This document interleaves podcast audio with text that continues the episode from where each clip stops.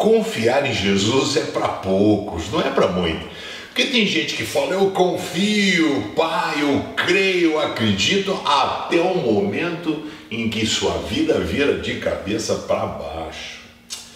Olha só, às vezes não basta Jesus estar presente, você precisa ter um coração dotado e lotado de fé.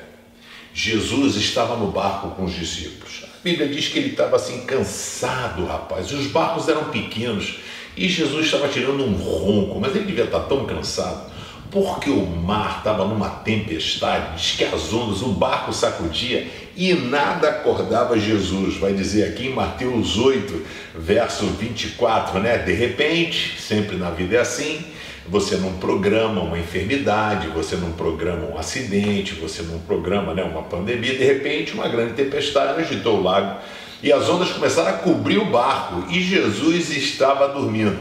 Cara, se Jesus está no barco e você confia nele, paga para ver. E se fosse discípulo, disse assim, mano, vou ficar aqui do lado dele. Se afundar o barco, afunda, vou estar com ele aqui do lado. Mas não, os discípulos entraram em pânico, ficaram desesperados.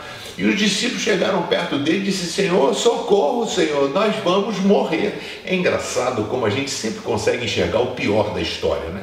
Poucas são as pessoas que conseguem ter uns olhos para dizer assim: Jesus, senhor poderia dar só uma moral aí para fazer parar a tempestade, que a gente está morrendo de medo? Não.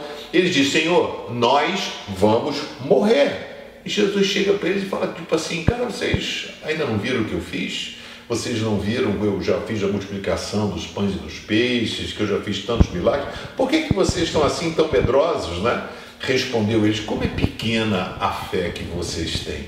Né? Vocês ainda, se vocês soubessem quem eu sou, vocês não estariam preocupados, vocês estariam deixando eu dormir sossegado que as coisas iam acontecer. Jesus então se levanta, fala duro, porque ele estava com sono, os caras acordaram, Jesus acordou aborrecido, falou com o vento e com as ondas e tudo ficou calmo.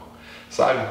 Fique tranquilo que Jesus hoje, Ele é o único capaz de acalmar as tempestades pelas quais você passa. Só Ele pode levantar e com uma palavra, uma frase, uma sentença, trazer a paz que excede todo entendimento. Que tal a gente permitir que Jesus tenha liberdade para agir na nossa vida? Valeu? Se inscreve no canal Pense, dá um joinha e compartilhe o vídeo com seus amigos.